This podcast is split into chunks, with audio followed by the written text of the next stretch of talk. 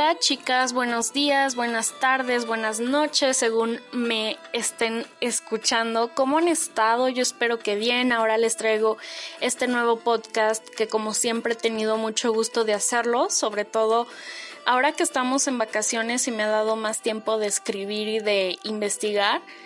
Creo que este es un tema que nos incumbe a todas nosotras y por supuesto esta deconstrucción constante que tenemos sobre el amor. Eh, si ya leyeron el título, pues ese es el tema de esta ocasión. Así que sin más preámbulos, vamos a darle porque el tema es bastante extenso y complejo. Bien, quiero empezar con la pregunta ¿Qué es el amor romántico? Desde el principio de los tiempos, el tema del amor ha estado presente en la historia de la humanidad, representado de diferentes maneras, como en el arte, la música, la mitología, la cultura, la religión, entre otras muchas cosas más, que nos ha dado pauta para entender la construcción actual de la visión que tenemos sobre el amor.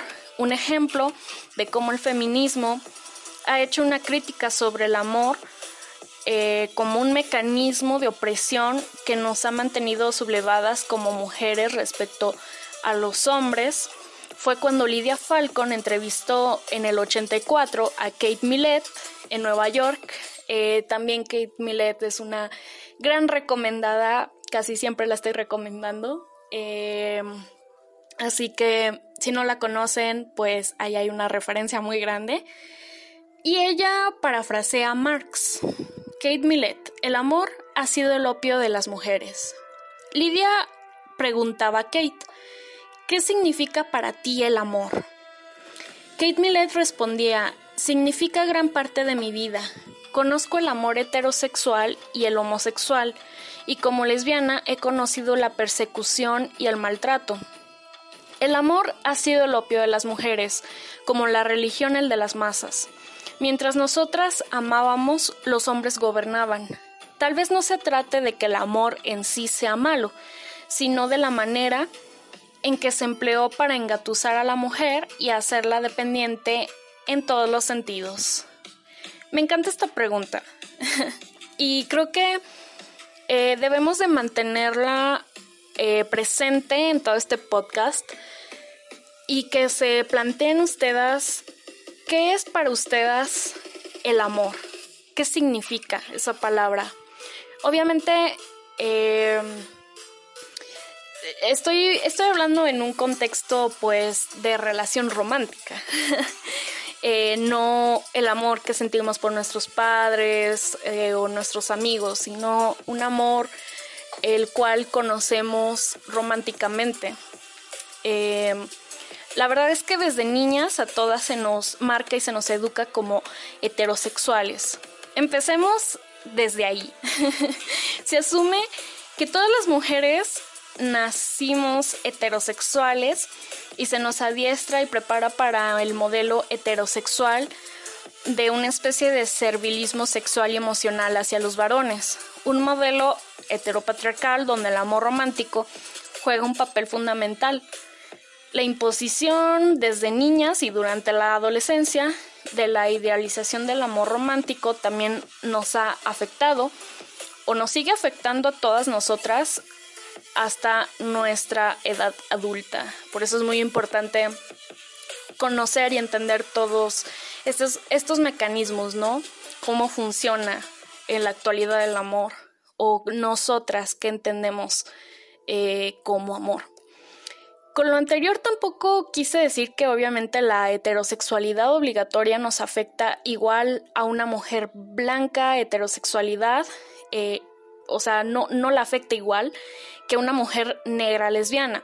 Sin embargo, no hay mujer que no haya sido marcada a fuego con la heterosexualidad obligatoria desde su nacimiento, porque es una construcción social jerárquica que pone a las mujeres en desventaja esta imposición patriarcal, em, bueno, es evidentemente, eh, está convertido en dos problemas latentes que van de la mano.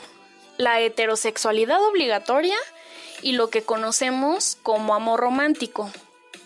No es lo mismo, porque muchas a veces se confunden y creen que no, no, no, o sea, son dos conceptos eh, que hay que trabajar por separado y hay que saber diferenciar, pero estos dos conceptos van de la mano y que muchas mujeres han crecido bajo este modelo y también muchas de ellas ni siquiera se dieron cuenta o se han dado cuenta de la opresión que se ejercía sobre ellas.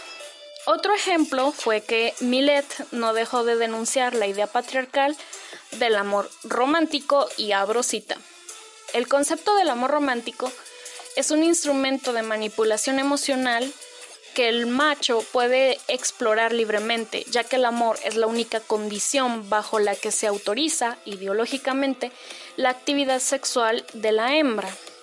Y a todo esto se preguntarán cuál es su origen, ¿no? ¿Por qué esto se sigue perpetuando?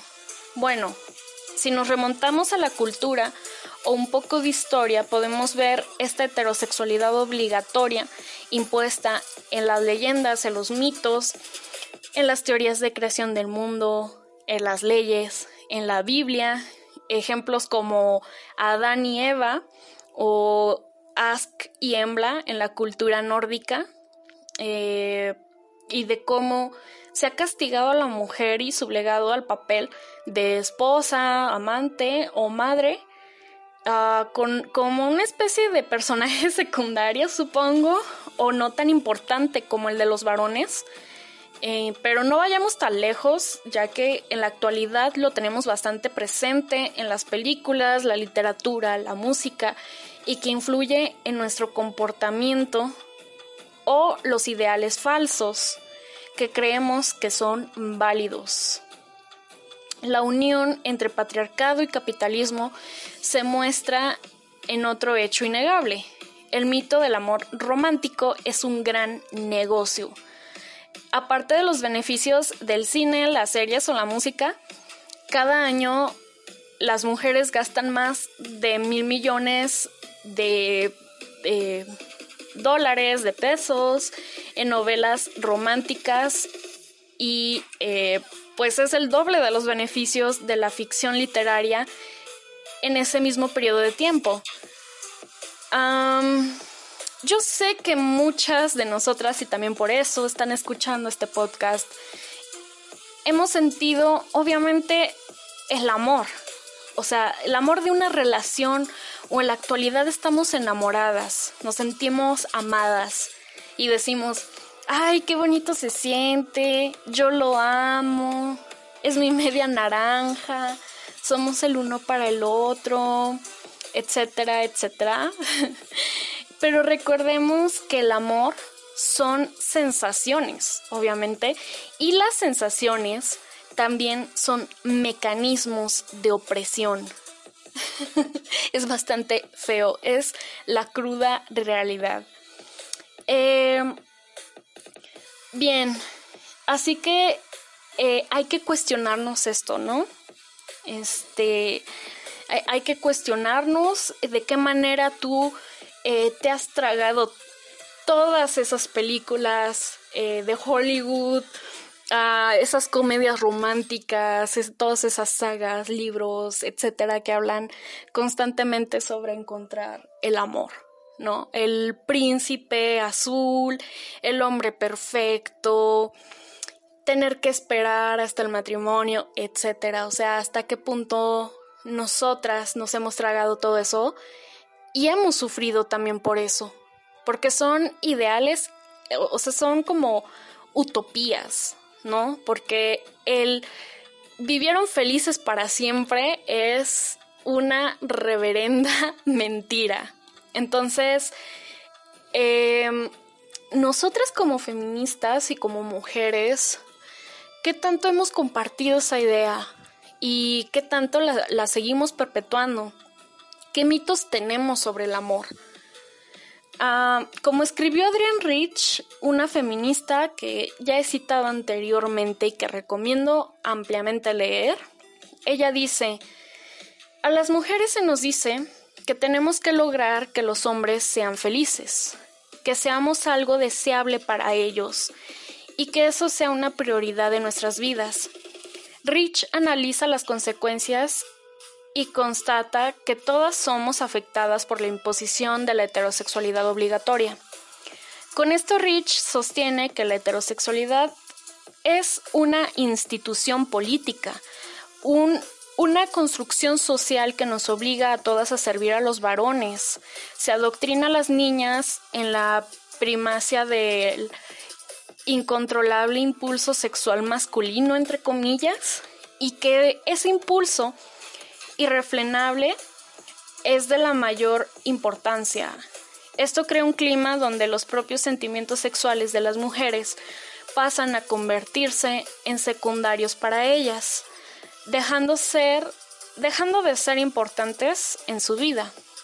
El amor romántico nos pone numerosos obstáculos a todas las mujeres a la hora de tomar nuestras propias decisiones, como determinar nuestra sexualidad sin la influencia de lo que supuestamente tenemos que elegir libremente, entre comillas, la heterosexualidad y la maternidad forzosas, aceptar la supremacía masculina, hacer gustosamente todos los trabajos que no quieren hacer los varones, porque claro, o sea, nosotras, por medio de los roles de género, obviamente se perpetúa eh, las tareas del hogar, a buscar la aprobación y validación de los hombres, servirlos y satisfacerlos, sentirnos culpables y angustiadas si no lo logramos, sentir y pensar a través de ellos y sobre ellos, y muchas otras, entre comillas, elecciones. También, eh, bueno, son, son elecciones entre comillas que no, obviamente no elegimos. O sea, eh, la sociedad funciona de esa manera, así es, y también crea una especie de rivalidad entre nosotras, ¿no? Completamente, eh, pues, sin justificar, o sea, por el simple hecho de celos, de posesión, eh, etcétera, etcétera. Y al final de cuentas eso es lo que quiere el patriarcado, nos quiere tener separadas, nos quiere tener aisladas. Entonces, es una especie de control, por supuesto que sí. Y es una herramienta del patriarcado para mantenernos sumisas, para mantenernos ah, separadas de otras mujeres. Eh, porque, o sea, si lo ponemos de esta manera, el lesbianismo no es un negocio para el patriarcado y muchísimo menos para el capitalismo. Bueno, ahora con todo esto de los LGBT ya están eh, pues abriendo mercado en esto, o sea, ya es como bastante común que eh, la homosexualidad y todo eso trabaje de la mano con, con el capitalismo. Pero en cuanto al lesbofeminismo, en cuanto a mujeres lesbianas, sí, no es un negocio. Y lo más triste de todo es que el patriarcado siempre busca como estas herramientas para eh, seguir perpetuándose, ¿no? Un ejemplo es que, eh, no sé, este, lo que nos enseñan en la escuela, eh, nos ponen muchísimo de ejemplo, al menos aquí en México, lo que hizo la Virgen María, por ejemplo, así de que, ah,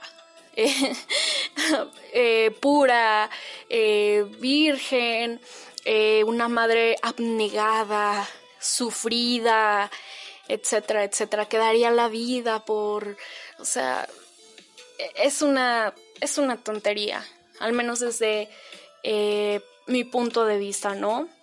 Este, si no queda esta idea muy clara, también recomiendo escuchar mi podcast anterior sobre el mito de la libre elección para que quede como un poquito más claro, ya que yo sé que estoy como que sacando muchas citas y, hablando como bastante.